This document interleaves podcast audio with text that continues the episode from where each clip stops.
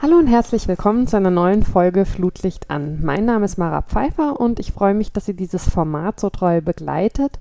Wir nehmen Anfang August auf, ausgestrahlt wird die Folge in der letzten Augustwoche. Bis dahin sind wir dann auch schon wieder mittendrin im Alltag der sportlichen Ligen, natürlich auch im Fußball. Die Männer laufen da schon eine Weile, zweite Liga sowieso, erste dann auch und die Frauen starten dann gerade.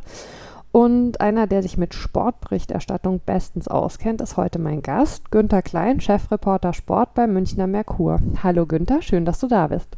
Ja, hallo Mara, schönen guten Tag und herzlichen Dank für die Einladung. Ja, sehr gerne. Günther, das Problem beim Podcasten ist natürlich mit dir als Gast, dass deine Hemden gar nicht zur Geltung kommen, für die du äh, bei deinen Auftritten unter anderem im Doppelpass Berühmtheit erlangt hast. Trägst du denn jetzt trotzdem eine bunte Variante oder lässt du die weg, wenn du weißt, du bist gar nicht im Bild? Ich habe jetzt gerade aus dem Schrank ähm, ein Poloshirt rausgeholt, das in, äh, würde ich mal sagen, so einer Farbe zwischen äh, Grün und äh, Blau anzusiedeln ist, vielleicht so eine Art Türkis. und dadurch berühmt geworden ist, dass es Harald Stenger, der ehemalige Pressesprecher des DFB, der offensichtlich Probleme mit Farben hat, als Weinrot bezeichnet hat. Aber es ist einfarbig. okay. Ich würde da wahrscheinlich äh, auch Schwierigkeiten haben teilweise. Ich kann bestimmte Blau, Grün und Grautöne, gerade wenn sie so hell sind, überhaupt nicht auseinanderhalten und äh, sorge da immer für große Begeisterung, wenn ich sage, äh, wie findet ihr denn äh, die türkisfarbenen Teller und mich dann alle angucken und sagen, ähm, meinst du die fliederfarbenen Teller? Und ich so, äh, na gut, okay, ich halte mich vielleicht einfach zurück mit Farbbeschreibung. ja, du bist ja seit äh, 1998 in verschiedenen Rollen beim Merkur. Ne? Ich habe gelesen, in der Schule waren deine Lieblingsfächer Deutsch und hitzefrei. Wann kam denn die Begeisterung für den Sport dazu?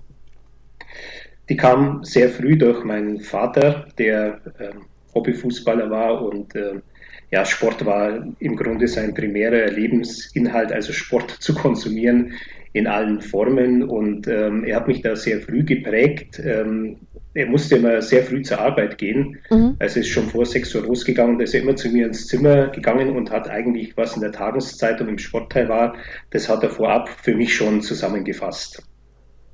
Okay, das heißt, das und, war dann wie so ein ja, Ritual?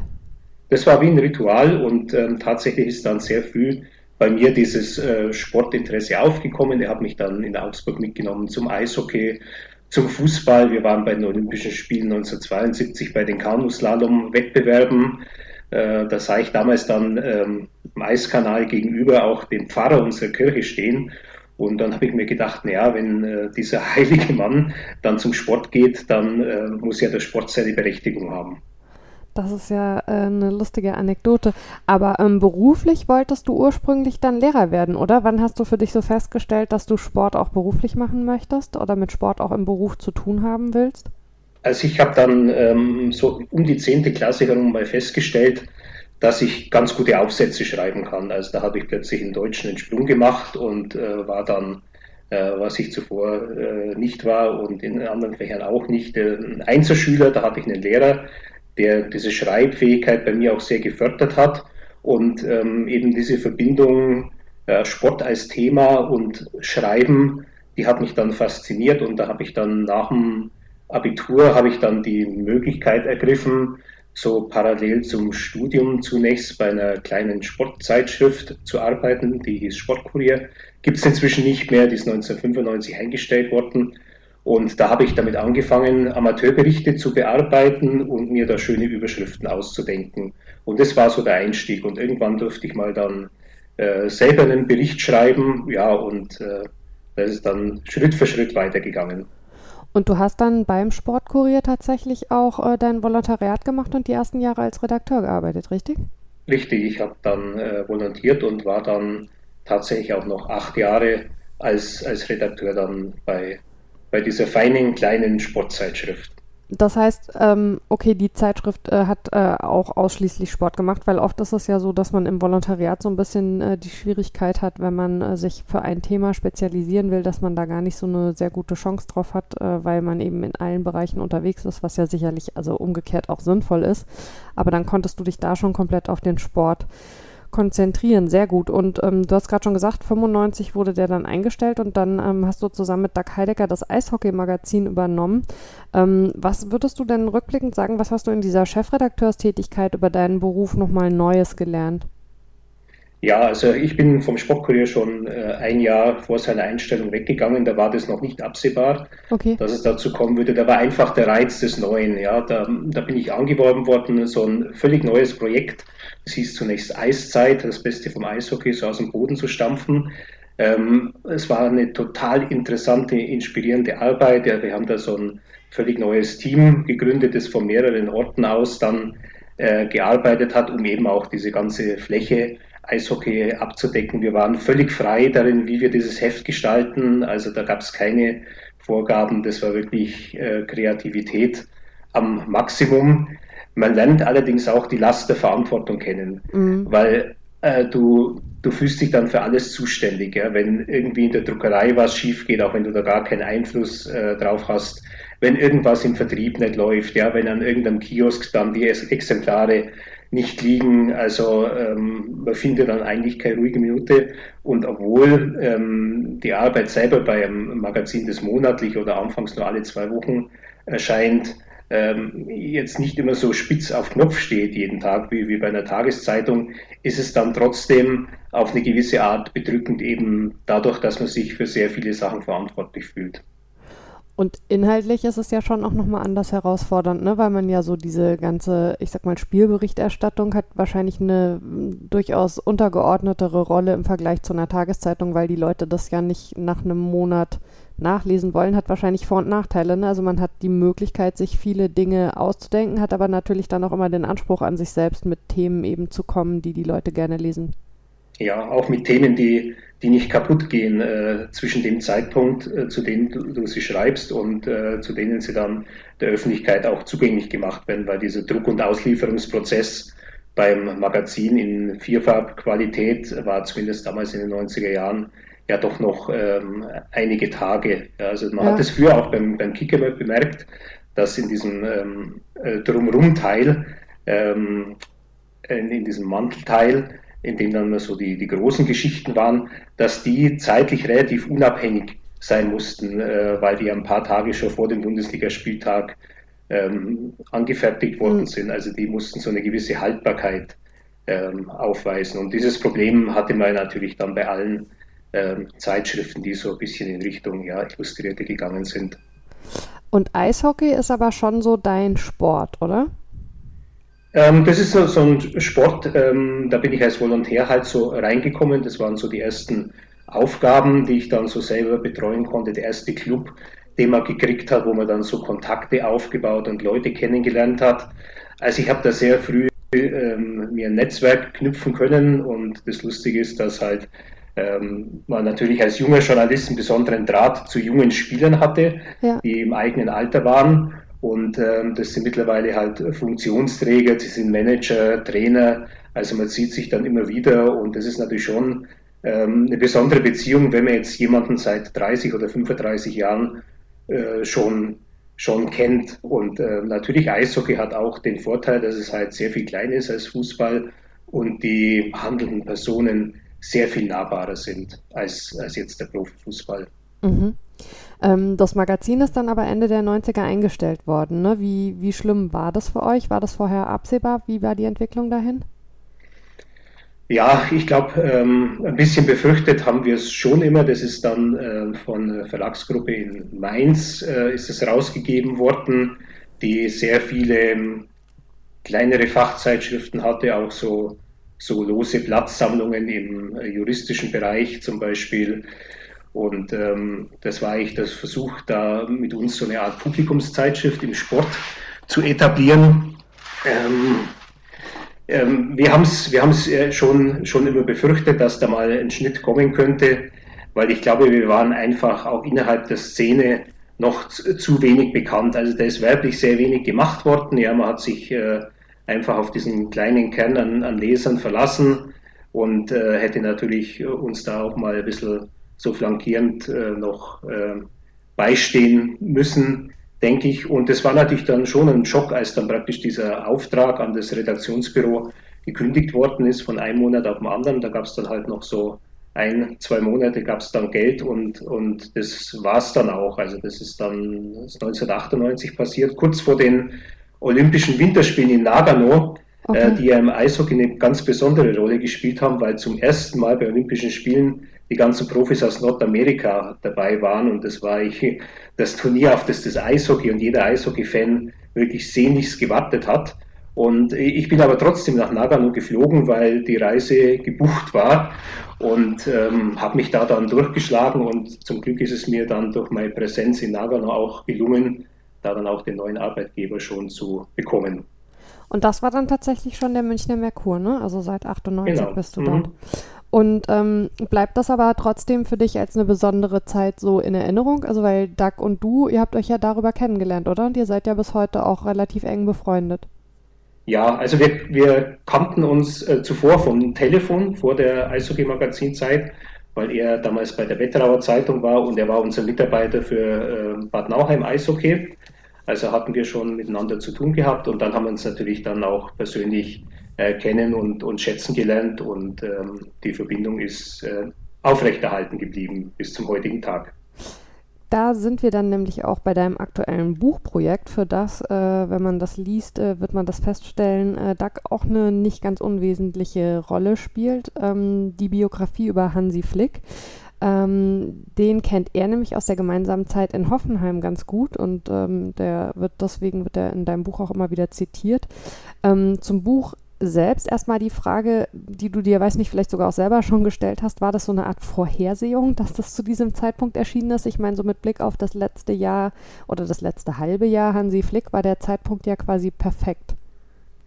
Ja, bin ich oft gefragt worden jetzt in letzter Zeit, ob es eigentlich ein sehr guter oder ein, ein schlechter Zeitpunkt ähm, war, zu dem das Buch äh, rausgekommen ist. Also den Auftrag ähm, von dem Riva Verlag aus München, den habe ich bekommen, das war im letzten Herbst, Ende September, Anfang Oktober, einfach so eine Anfrage, ob ich Interesse hätte, eine Biografie über Hansi Flick zu schreiben.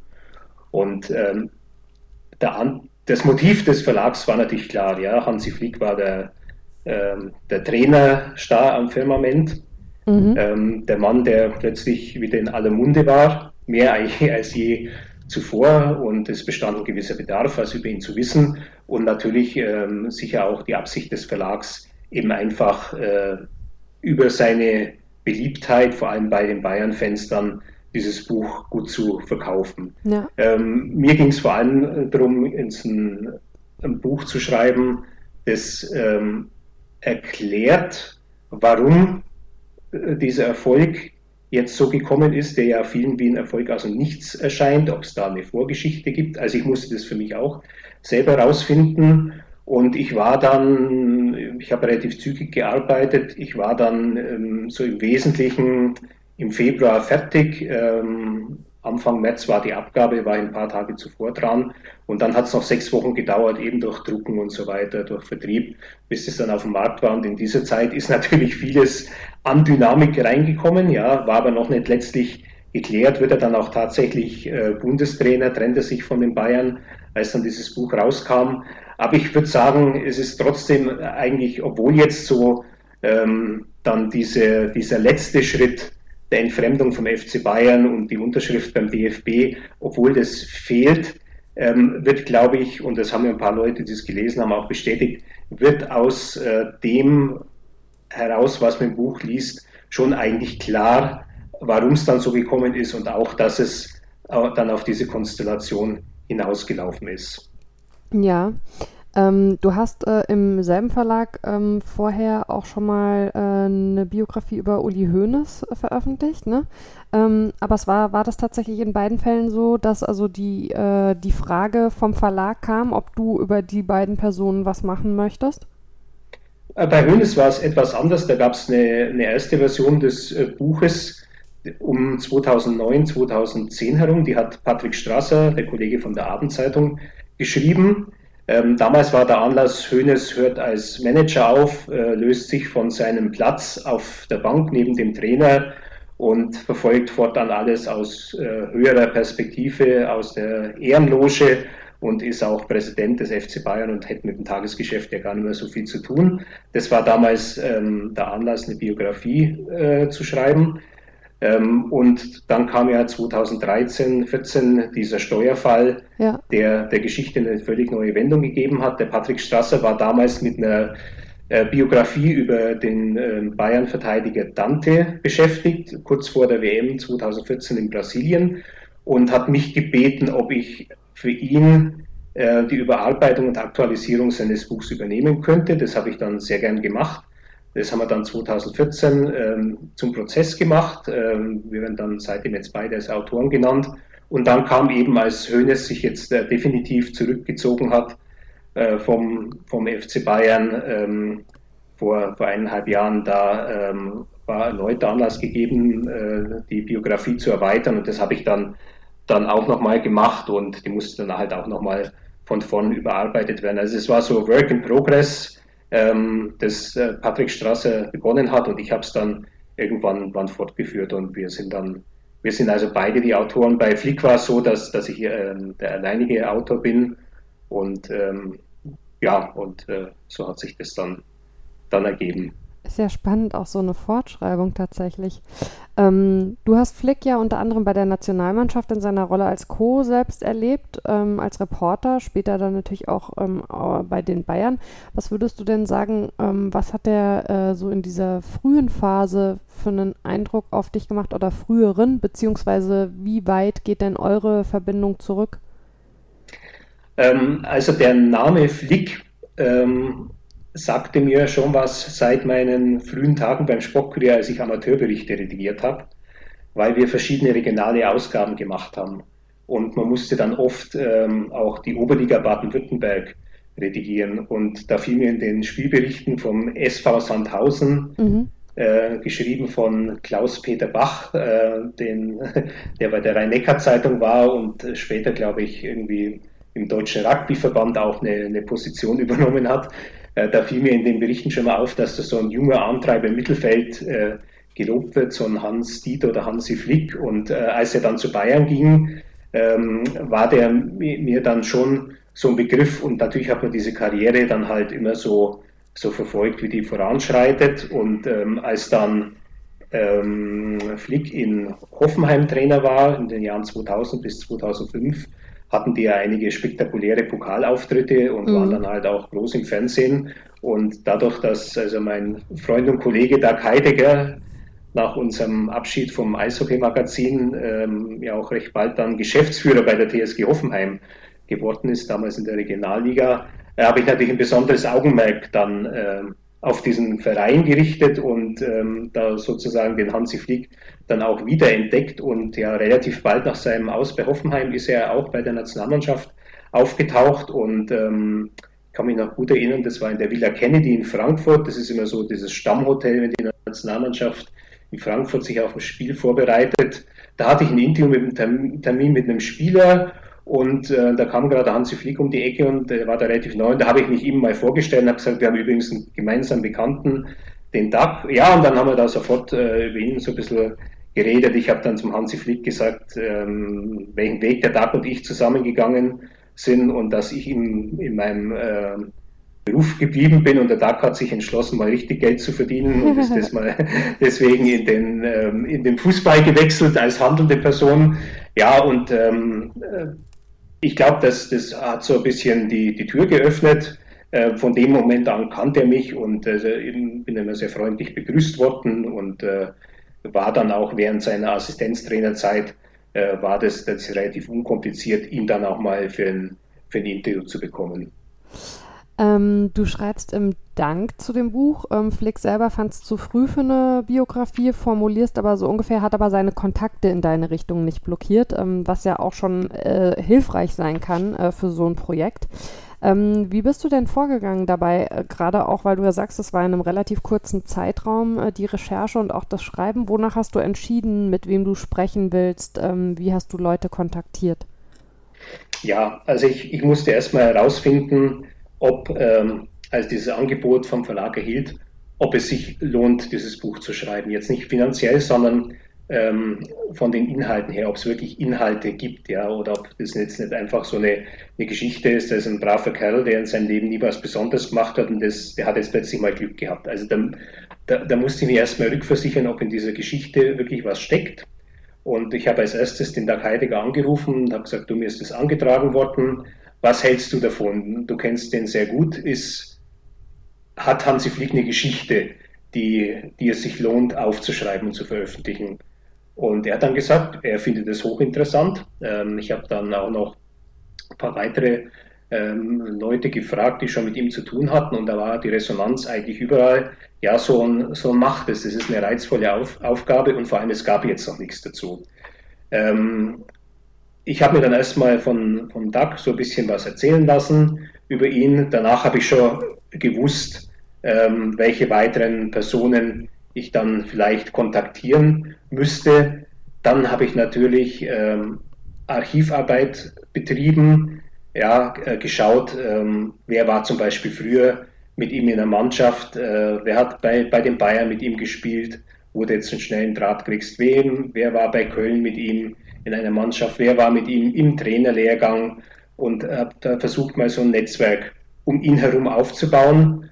Und was natürlich auch ganz wichtig war, ähm, ich wollte, dass der Hansi Flick erfährt, dass da über ihn was geschrieben wird, und zwar von mir, und nicht, dass irgendwie dann äh, über irgendwelche anderen Kanäle zu ihm dringt. Ich wollte damit mit offenen Karten spielen, also ich habe mir die äh, private E-Mail-Adresse ähm, besorgt von ihm und habe ihm das erstmal dargelegt in einer längeren Mail. Mir ist es angetragen worden, ich würde das gern machen und ich würde mich auch freuen, wenn er sich daran beteiligen würde. Habe auch geschrieben, mir ist klar, dass, ähm, dass es keine autorisierte Biografie sein kann, ja, weil dann müsste der Verlag auch ihm ein entsprechendes äh, Angebot machen, sondern es ist ein Buch über ihn, aber es wäre schön, wenn vielleicht noch ein paar Stellen, wenn er auch was dazu sagen würde. Da hat er sich dann zurückgemeldet und äh, hat gesagt, äh, er versteht das, aber ähm, dass jetzt ein Interesse da ist an seiner Person und an seinem Leben, aber er hält es für zu früh und das ähm, hat mir auch zum Beispiel Harald Stenger, der frühere Pressesprecher des DFB, gesagt, dass der halt so extrem bescheiden ist, der Hansi Flick, dass der jetzt nie von sich aus da jetzt äh, so ein Projekt forcieren würde, ja. Mhm. dass es ihm eher unangenehm ist, dass so, dass er so beleuchtet wird. Er, er duldet es eigentlich bis zu so einem gewissen Grad, weil es eben sein muss. Aber ähm, auch wenn man zum Beispiel im Internet sucht, Gibt es irgendwelche Fernsehauftritte von Hansi Flick? War der mal im Sportstudio oder so? War der mal in einer Talkshow? War der mal in einer Preisverleihung? Da ist einfach nichts. Ja? Mhm. Also der hatte, der hat ein sehr, sehr diskretes Leben geführt, der hat sich nie nach, nach vorne gedrängt. Ähm, das Einzige, was es wirklich mal gab, er sich geöffnet hat, das war aus dem Sommer 2020 äh, zwischen deutscher Meisterschaft und ähm, dem Run auf die Champions League bei den Bayern. Da war er in einem Podcast bei Bülent Ceylan, also dem äh, Comedian aus ja. äh, Mannheim, äh, mit dem er seit äh, einigen Jahren befreundet ist. Sie haben auch zusammen für die Dietmar Hopp Stiftung Eishockey gespielt. Also, und da hat er sich ähm, sehr geöffnet und äh, hat auch ein paar so Geschichten erzählt von früher aus, ähm, aus Mückenloch, seinem Heimatdorf, wo er sich also mit, mit sechs Jahren vor Beginn der Fußballkarriere beim Fahrradunfall schwer meinen Oberschenkel gebrochen hat. Und es ist einfach gut, das mal zu wissen, ja, dann, mhm. weil dann kannst du, wenn du dann jemanden aus der, seiner früheren Mannschaft im Mückenloch hast, jemand, der mit ihm täglich auf dem Bolzplatz war, kannst du von dem die Geschichte auch nochmal erzählen lassen. Und so hat sich das so ergeben und da ist dann eine Tür nach der anderen aufgegangen und ähm, es gab ein, zwei Absagen von Leuten, die dann, die dann eher äh, nichts sagen wollten ich glaube, weil sie eben einfach den, den, den Eindruck hatten, sie sollten sich jetzt nicht öffentlich auf, äh, mit seinem Namen jetzt positionieren. Also was für auch für eine gewisse Bescheidenheit spricht, das muss ich dann halt akzeptieren.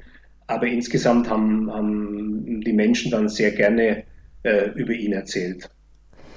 Ähm, ich muss sagen, was ich beim Lesen echt total mochte, ist, dass es, ich habe überlegt, wie ich es am besten formuliere, aber ich finde, es ist ein sehr warmes Buch. Also man merkt, dass du eine Sympathie hast für den Menschen, über den du schreibst, was nicht bedeutet, dass es äh, kritiklos oder distanzlos ist. Man merkt aber auch, dass viele der Menschen, mit denen du über ihn gesprochen hast, eben eine Sympathie für ihn hegen. Und es ist ein Buch, was, was man wirklich selbst wenn man jetzt wie ich vielleicht, also ich habe äh, mit, mit den Bayern äh, nicht wirklich was am Hut und Nationalmannschaft ist jetzt auch nicht äh, mein täglich Brot. Also ich wäre jetzt ohne, ähm, dass wir gesagt haben, wir wollen hier mal zusammen sprechen, sicherlich nicht auf die Idee gekommen, äh, eine Hansi Flick-Biografie zu lesen. Aber ich habe sie dann tatsächlich gern gelesen. Hat sich das beim Schreiben so ergeben? Hast du das bei den Gesprächen schon gemerkt, was für einen Ton das Buch quasi haben würde? Ja, das freut mich, dass du diesen Eindruck bekommen hast. Das hat sich so ergeben, ja, weil ähm, es gab so ein paar Momente, in denen mir Leute eben einfach so was ganz Außergewöhnliches erzählt haben. Ähm, der erste, das war ähm, so ein äh, Jugendfreund äh, von, von Hansi aus, aus Mückenloch, der mit ihm täglich auf dem Bolzplatz war, der dann wahrscheinlich nach dem Hansi dann der, der beste Spieler war, der den Mückenloch je hervorgebracht hat. Und der hat dann gesagt, irgendwann ist halt, haben sich die Wege getrennt, ja, der Hansi ist Profi geworden und ähm, dann war er, war er Trainer und dann war er plötzlich beim DFB und ähm, ja, der, der stieg dann immer höher. Und du denkst vielleicht aus, als einer, der ihn aus seiner Jugend kennt, ah, ja, jetzt kannst du eigentlich keinen Kontakt mehr zu ihm herstellen. Ja, du, du würdest ihn ja nur belästigen. Und plötzlich bekommt er zum 50. Geburtstag bekommt er einen Anruf vom Hansi Flick oder Friedbert Uhlheiser, der ähm, Abteilungsleiter Fußball in, ähm, in ähm, Bammental. Ja. Das war die erste Trainerstation und der, der eigentliche Wohnort von, von Hansi Flick. Der sagte, ähm, er war eigentlich auch schon der Meinung, du, du kannst den Hansi jetzt nicht mal mehr mit der WhatsApp-Nachricht belästigen, weil der kriegt so viele Nachrichten als Bayern-Trainer, der kann das ja gar nicht mehr beantworten. Und ähm, er selber ist dann, der Herr Ohlheiser ist dann im Krankenhaus, weil er sich operieren lassen muss. Und plötzlich klingelt dann sein Telefon und der Hansi Flick ist dran und sagt, du Olli, ich habe gehört, du bist, äh, bist im Krankenhaus. Ich wünsche dir alles Gute. Ja. Hoffentlich wird es bald wieder.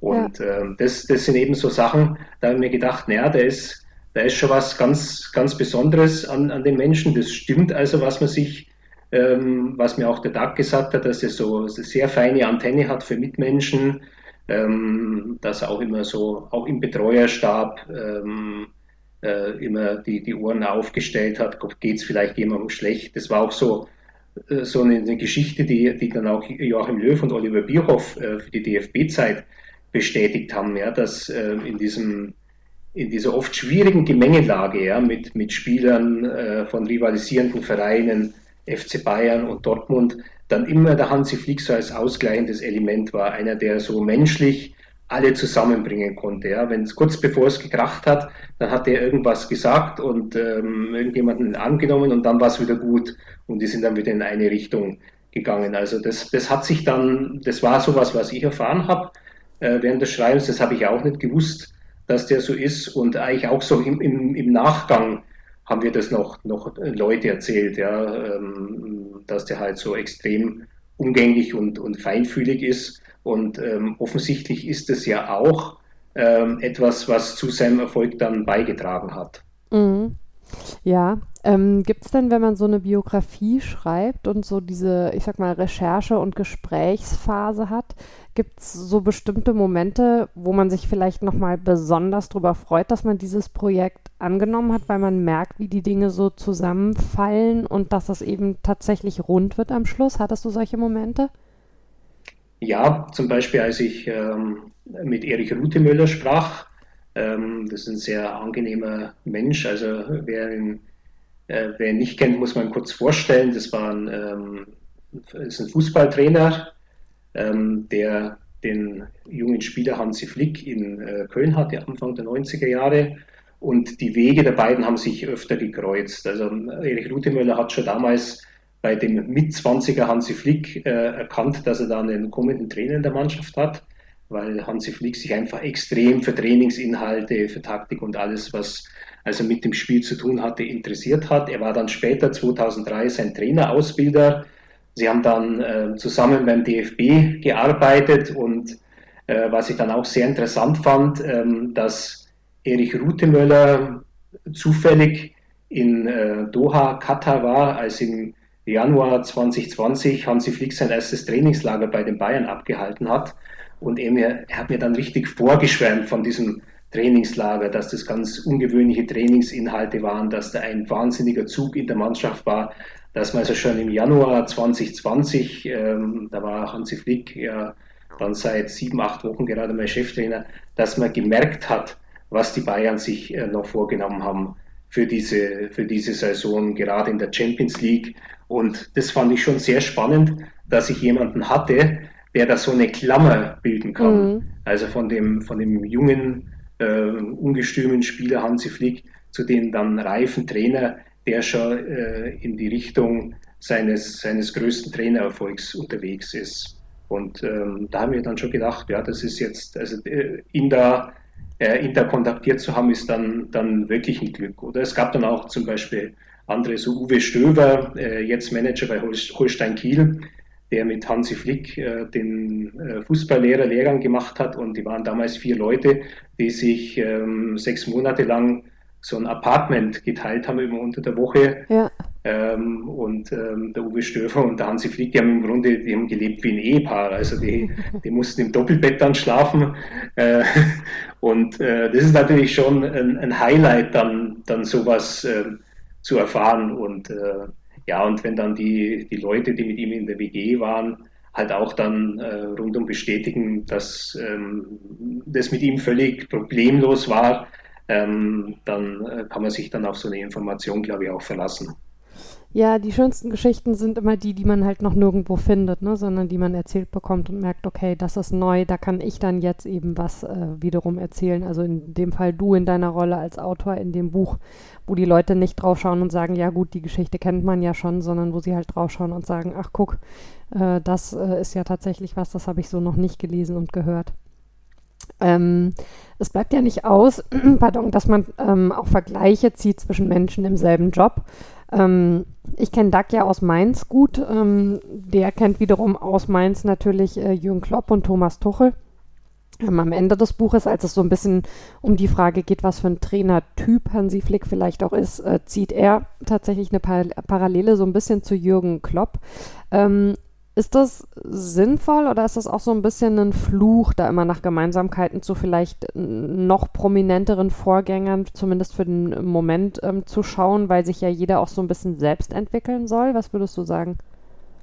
Ja, jeder entwickelt sich selbst, aber ich glaube, für, für die Öffentlichkeit ähm, braucht man schon immer so, so Vergleiche. Ja. Ähm, wem, äh, wo hat er Gemeinsamkeiten ähm, mit anderen? Ähm, Gibt es etwas, was ein Trainer ähm, grundsätzlich braucht, um erfolgreich zu sein. Und auf dieser Basis kann er dann was, was anderes entwickeln. Also ich glaube, wenn man mit, mit Jürgen Klopp jetzt zum Beispiel vergleicht, ist es sicher diese Art, intern jetzt mit, mit den Menschen umzugehen, äh, die, die, die Spieler ähm, nach dem Schlusspfiff ähm, auf dem Platz dann möglichst in den Arm zu nehmen, sich bei ihnen zu bedanken, äh, den Spieler nie anzuklagen öffentlich, ja, immer vorm vor dem Spieler zu stehen, für den, dem Spieler das Gefühl geben, da zu sein. Aber dann gibt es natürlich auf dieser Basis gibt es dann auch Unterschiede. Ja. Und ein Jürgen Klopp ist zum Beispiel viel extrovertierter dann eben als ein, ein Hansi Flick. Jürgen Klopp ist auch eine, äh, der ist so eine Rampensau, ähm, der aus Pressekonferenzen eine Show machen kann, der dadurch auch eine interessante Figur für die werbetreibende Industrie ist. Und, und das ist zum Beispiel bei Hansi Flick ja gar nicht entwickelt. Und das fand ich eben auch, das war so ein, auch so ein Moment, als ich mit Thomas Hitzelsberger gesprochen habe, ähm, der mir den schönen Satz in, hinterlassen hat, dass mit dem Hansi Flick jetzt endlich mal ein Trainer Erfolg hat, der keinen Schlag hat. Mhm. Ja, also er meint es auch gar nicht negativ, einen, einen Schlag haben, aber man dachte ja eine Zeit lang, dass ein Trainer, der wirklich an der Spitze ist, ähm, schon gewisse Eigenarten in der Selbstdarstellung entwickeln muss. So ja, dieses, also dieses Kapriziöse, ne? Genau, dieses Ekelhafte von Mourinho, diese Bereitschaft, mit allen äh, Krieg zu führen. Ja, auch manchmal so dieses, ähm, oder, oder so jetzt irgendwelche Medienleute auflaufen zu lassen. Also da gibt es ja bei allen, gibt es hier, gibt's hier irgendwas oder so, so Tänze an der Seitenlinie zu veranstalten oder was mir auch der, der Erich Rutemöller gesagt hat, stell, der hat zu mir gesagt, stellen Sie sich mal vor, ähm, Diego Simeone gewinnt mit Atletico Madrid die Champions League. Wie der an der Seitenlinie abgeht und schauen Sie dagegen den Hansi Flick an, der gewinnt gegen Paris Saint-Germain und, und alle sind glücklich und, und, und der reißt kurz die Arme hoch und da gibt es ansonsten jetzt keine großen äh, Triumphgesten, die irgendwie jetzt gegen einen Gegner gerichtet wären. Mhm. Das ähm, glaube ich, deswegen ist es gut, mal Vergleiche anzustellen, um anhand dieser Vergleiche dann auch den, den Unterschied und die Eigenart äh, äh, von, dem, von dem Trainer herauszuarbeiten. Glaubst du, ähm, nach allen Gesprächen, die du geführt hast, Hansi Flick war ja zwischenzeitlich äh, auch in anderen Funktionen im Fußball unterwegs, äh, dass Trainer aber tatsächlich der, Traum, äh, der Traumjob für ihn ist? Ja, wobei ich äh, denke, dass er eigentlich auch, ähm, dass er eigentlich so eine Mischform am, am, am besten beherrscht. Ähm, man sieht beim Trainer halt, ähm, wenn er unter der Woche auf dem Trainingsplatz steht und wenn er das Spiel coacht und danach noch über das Spiel spricht. Aber ähm, äh, viel der sonstigen äh, Trainerarbeit nehmen wir ja nicht wahr. Es ist ja auch viel Büroarbeit, ähm, die er, glaube ich, immer ganz gut im Team verrichtet mit seinen Leuten. Und da geschieht, glaube ich, auch vieles am Schreibtisch oder einfach in Gesprächen, in, in Besuchen. Darum glaube ich, auch seine Bundestrainerarbeit wird äh, doch Gemeinsamkeiten haben mit, mit einer Arbeit eines Sportdirektors, wie er es früher beim Verband ja auch schon verrichtet hat. Das ist jetzt ja auch ausdrücklich gefordert, dass man eine bessere Verbindung wieder zum Bereich der U-Nationalmannschaften herstellt.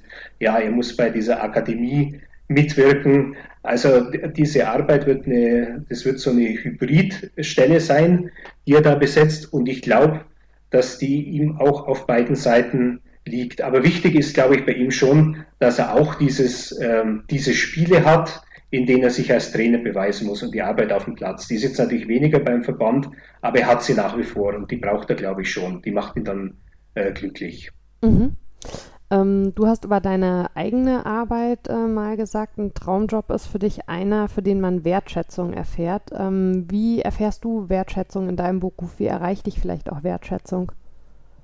Ähm, meinst du jetzt im Beruf allgemein oder fürs Buch? Im Beruf allgemein. Im Beruf allgemein. Ähm, ja, das ist jetzt äh, Resonanz zum Beispiel, dass, dass äh, Leser einem schreiben, dann natürlich auch so von äh, Kollegen selbstverständlich. Ähm, ja, wo, wobei ich denke, so Leserresonanz ist, ist schon immer was, was ähm, Besonderes. Ähm, ähm es ist mir jetzt auch was ähm, Lustiges widerfahren ähm, äh, rund um das Buch. ich habe da mal so einen kurzen Auftritt in einem Filmbeitrag von äh, Blickpunkt Sport gehabt, der Sonntagabendsendung im Bayerischen Fernsehen, die erstaunlicherweise unglaublich viele äh, Menschen in Bayern noch anschauen. Und da habe ich dann einen Brief gekriegt von meinem ehemaligen Musiklehrer am Gymnasium, Pater Anselm, und das ist ein Benediktinermönch. Und ähm, ähm, ich hatte zudem immer, äh, also diese Beziehung ist äh, über so eine familiäre Schiene immer ähm, aufrechterhalten worden. Also wir haben uns nie aus den den Augen verloren und äh, er, schrieb, er schrieb mir, dass er das sehr interessant fand und er dachte mir, ja gut, jetzt äh, dem schickst jetzt ein Buch. Das war jetzt gerade rausgekommen, haben dann dieses Buch geschickt und er hat weil mir, er ist 87 und äh, mit E-Mail, äh, er hat zwar eine E-Mail äh, Adresse und er hat einen Computer, aber ähm, ich glaube, so längere E-Mails verkraftet dann dieser Computer nicht. Also jedenfalls, er, ähm, er druckt die Briefe äh, immer aus und, und schickt sie mir dann per Post.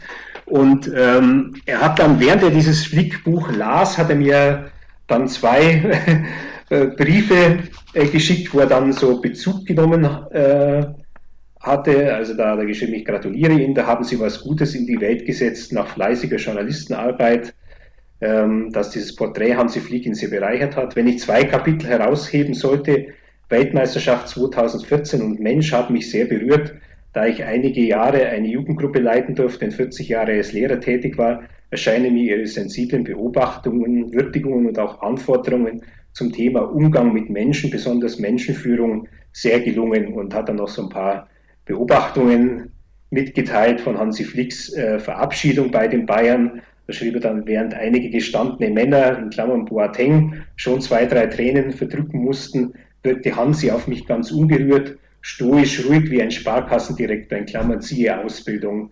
Man vermutet, dass seine Zukunft gesichert ist. Und ähm, das ist eigentlich fast äh, wichtiger als, als jede, jede ähm, professionelle Kritik, würde ich sagen, äh, weil wenn jetzt ein, ein, ein älterer Herr, ähm, den man zunächst ja mit, mit Fußball jetzt gar nicht in einen Kontext bringt, ja. was in seinem Fall aber nicht stimmt, weil er hat dann seine äh, Fußballerleidenschaft ähm, dargelegt, wenn dann äh, jemand ähm, das Buch so in, in, der Art und Weise annimmt, dann ist es ja schon äh, wirklich für, für einen Autor ist es äh, höchst beglückend und es hat mich sehr gefreut, äh, wie er da darauf geantwortet hat. Das kann ich mir vorstellen. Ja, ich meine, solche persönlichen äh, Rückmeldungen sind natürlich was ganz Besonderes. Ähm, und ich vermute mal, ähm, die gleichen dann auch, also natürlich jetzt weg von dem Buch, aber so in deinem journalistischen Alltag bist du ja sicherlich äh, auch an der einen oder anderen Stelle äh, mit äh, Mails, Kommentaren und Zuschriften in Anführungszeichen gesegnet, äh, die nicht immer positiver Natur sind. Kritik ist ja das eine, aber äh, oft äh, wird da ja äh, online auch äh, komplett über die Stränge geschlagen. Ähm, ist so ein Brief dann was, äh, was das auch ausgleicht, was man an anderer Stelle vielleicht manchmal so mitbekommt in dem Job? Ja, auf alle Fälle. Ja, wobei das, das andere, ähm, wie du richtig sagst, der Ton ist rauer geworden. Ähm, in, Im letzten Jahrzehnt würde ich mal sagen, ähm, es gab auch so eine Phase, wo man schon offen beleidigt worden ist. Ähm, man muss sich da manchmal halt einfach äh, auch wehren und dann einfach auch, auch zurückschießen. Ähm, manchmal kommt es auch vor, dass ein Leser dann irgendwie provozieren wollen. Ich hatte äh, auch mal äh, jetzt in dieser Corona-Zeit, als wenig Aktuelles war, hatte ich auch mal so eine Serie geschrieben über berühmte Reportagen und ähm, da kam natürlich auch äh, 1954 äh, dieses äh, äh WM-Finale ja. von, von Ben, mhm. Äh, kam dann auch vor ähm, mit der Radioreportage von Herbert Zimmermann. Und ähm, schrieb ich halt auch ja, so kurz nach dem von, von äh, Adolf Hitler angezettelten Überfall der Deutschen auf die Welt.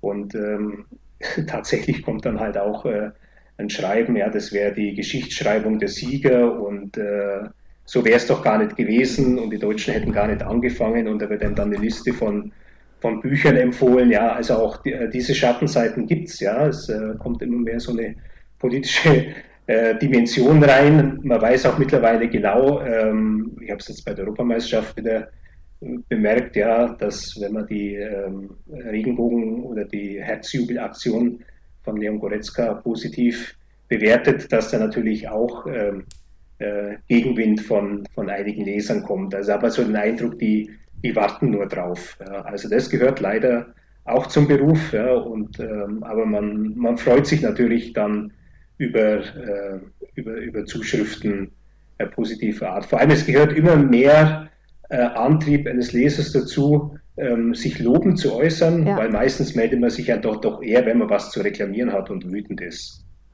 Was ich echt erstaunlich finde bei der, also nicht mehr äh, Kritik, sondern äh, wenn es mehr so ins, ins Beleidigende oder in so ein sehr deutliches sich abarbeiten einfach geht, ist, ähm, ich erlebe das manchmal auch bei meinen Kolumnen. Dann äh, schaust du da drei, vier Tage später drauf und siehst um Gottes Willen 132 Kommentare. Und von den äh, 132 Kommentaren sind aber, ich sag mal, 75 dieselben drei Leute, die sich da, nachdem sie gemerkt haben, sie sind entweder auf einer Linie gegenseitig da durchbestätigen über Tage, weil sie das offensichtlich brauchen, oder weil sie merken, sie sind auf unterschiedlichen Linien, sich einfach tagelang da durchbeleidigen, bis dann irgendjemand zum Glück freundlicherweise teilweise die Diskussion schließt. so, das finde ich echt äh, schon erstaunlich, also wie viel Zeit und Energie Menschen in sowas komplett also Destruktives einfach investieren. Ähm, und auf der anderen Seite haben ja die sozialen Medien ähm, oft diesbezüglich äh, einen, einen nicht so guten Ruf. Äh, jetzt sind äh, du und ich ja sehr intensiv auf Twitter unterwegs. Ich würde auch behaupten, da haben wir uns tatsächlich mal kennengelernt vor vielen Jahren. Du warst ja, wenn ich das richtig gelesen habe, in einem früheren Interview von dir am Anfang äh, ein äh, total äh, oder jemand, der Twitter äh, komplett abgelehnt hat, hast dich dann irgendwann reingewagt und festgestellt, oh, ist eigentlich ganz nett hier. Was war das denn für dich so eine Entwicklung und was spielt Twitter heute für dich auch so im beruflichen Kontext äh, für eine Rolle? Äh, enorm große Rolle. Also ich habe wirklich ähm, viele Leute, auch, auch dich, und wir haben uns ja dann bei einer bei der Preisverleihung Julius Hirschpreis äh, genau. in Frankfurt haben wir uns ja dann sind wir uns ja tatsächlich über den Weg gelaufen.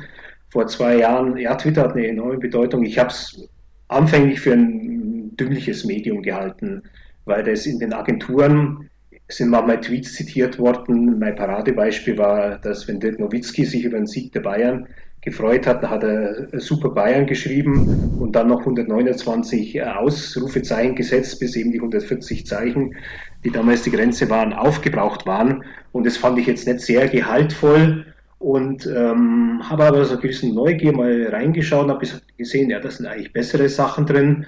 Und ähm, es war auch so, dass ich manchmal so in der Redaktion halt einfach mal so Gedankenfragmente immer angebracht habe und das war immer eigentlich relativ, ist als relativ amüsant empfunden worden und mir gedacht, das könnte ich doch einmal auf Twitter probieren und habe mich dann ähm, 2013 doch tatsächlich angemeldet, auch dann sofort irgendwie eine Antwort auf einen Tweet von, ähm, von Kollegen Gunnar Jans, äh, früher bei der Abendzeitung, geschrieben und dann kamen dann, sind so die plötzlich die Follower reingetröpfelt, dann halt so Leute, die ich jetzt äh, aus dem Journalismus kannte. Ja, und so hat sich das dann, dann immer erweitert und da ist so ein Netzwerk entstanden. Und man findet äh, viele interessante Artikel verlinkt auf Twitter. Das ist also wirklich so eine Goldgrube.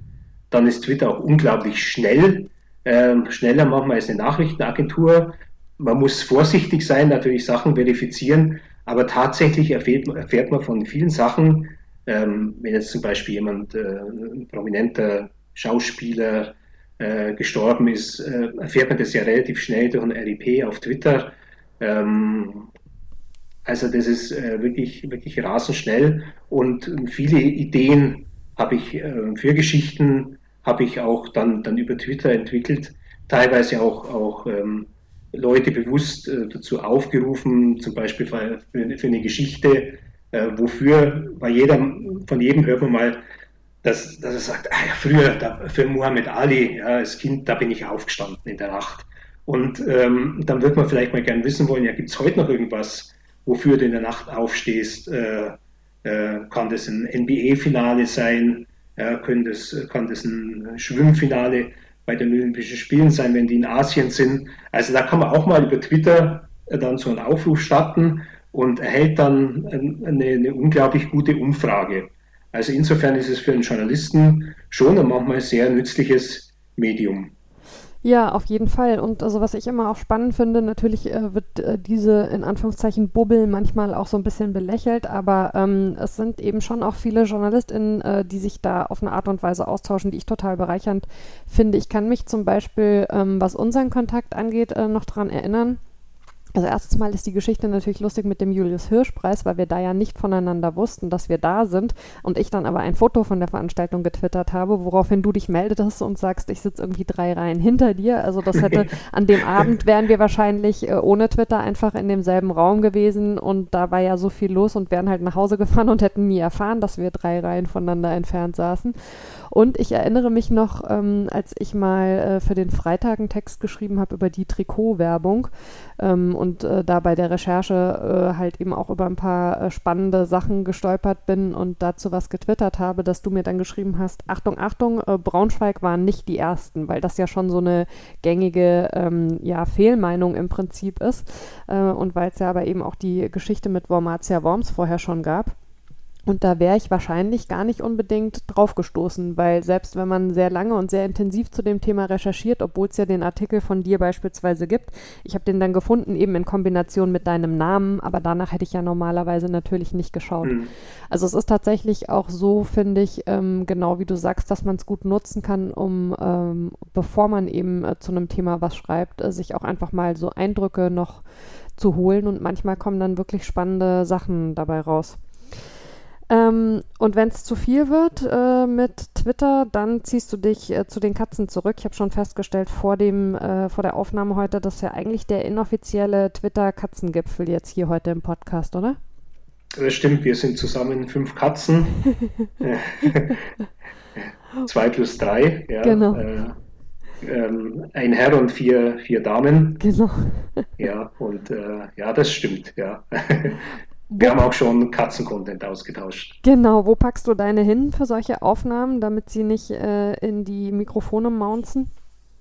Also ich habe jetzt äh, heute das Glück, am, ähm, weil wir auch noch einen, einen ähm, alten Zweitwohnsitz haben, dass ich mich an den Zweitwohnsitz zurückgezogen habe, weil nämlich seit zwei Tagen äh, die mittlere unserer Katzen ähm, uns zu verstehen gibt, dass sie gern mal wieder einen Kater sehen würde. ähm, sie macht es zwar auf eine sehr diskrete Art und Weise, schreit nicht, sie gurt, also wie eine Taube, aber ähm, äh, trotzdem, auch wenn ich mich jetzt an einen Raum einschließe, äh, der Raum, in dem der Mensch ist, der ist für die Katzen immer sehr interessant und die äh, versuchen dann in diesen Raum einzudringen und ähm, die kratzen dann an der Tür und das würde man schon hören. Deswegen bin ich im Moment an einem sogenannten Safe Place. Sehr schön. Ja, ähm, hier neben mir pennt eine und der andere hat sich auf den Balkon zurückgezogen. Aber es ist tatsächlich so, dass ähm, wenn man äh, dich googelt, ähm, dass man äh, dann angezeigt bekommt, fälschlicherweise, du seist Autor des Buches Eine tierische Freundschaft. Ist aber einfach oh. nur so, hm. dass das auch ein Günther Klein ist und auch einer ohne TH. Äh, da geht es aber, glaube ich, um ein Schäfchen. Äh, aber das fand ich ganz lustig. Ich hatte dann erst kurz tatsächlich den Verdacht, du hast vielleicht heimlich äh, Bücher auch über deine Katzen geschrieben. Aber was ist denn das nächste Projekt? Weißt du das schon?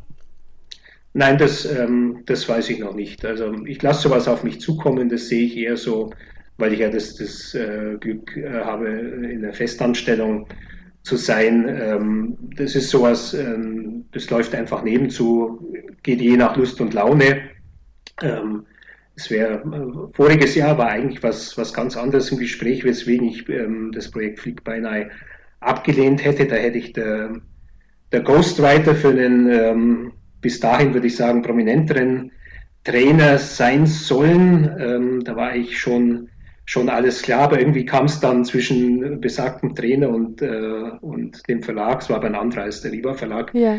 kam es dann nicht zu einer Einigung. Also jedenfalls, das hat sich dann im Sande verlaufen. Vielleicht wird es noch einmal mal aufgelegt. Ich, ich weiß es nicht. Ähm, also ich bin da, bin da offen. Es soll halt irgendwie interessant sein äh, für mich, ähm, dass ich auch selber was Neues dabei erfahre. Muss auch nicht Fußball sein. Ähm, Eishockey gibt es auch interessante Themen. Eishockey läuft auch sehr gut, weil das eine sehr ähm, äh, kauffreudige und loyale Community ist. Und ähm, ja, das lasse ich einfach auf mich zukommen. Sehr schön. Und in spätestens drei bis fünf Jahren gibt es dann wahrscheinlich die erste überarbeitete Fassung äh, der Hansi Flick-Biografie, könnte ich mir vorstellen. Lieber Günther, äh, ich danke dir von Herzen, dass du dir heute die Zeit für mich genommen hast, äh, um über nicht nur dein Buch, sondern auch äh, deinen äh, Weg in den Journalismus und im jo Journalismus zu sprechen. Äh, ganz vielen Dank, hat mir großen Spaß gemacht. Ja, mir auch, Mara. Sehr schön. Dann äh, geht mein Dank natürlich auch wie immer raus an die HörerInnen. Äh, schön, dass ihr auch äh, diesmal wieder dabei wart. Äh, wir kommen äh, wie gewohnt äh, in 14 Tagen wieder oder ich, der Günther dann natürlich nicht wieder. Das wäre ja albern. Und bis dahin freue ich mich, wenn ihr den Podcast weiterempfehlt, teilt, gerne auch positiv bewertet. das hilft auf jeden Fall. Und mir bleibt nur in gewohnter Manier zu sagen, und zwar sehr ernst gemeint, passt auf euch und aufeinander auf. Wir hören uns im September, wenn ihr mögt. Ciao!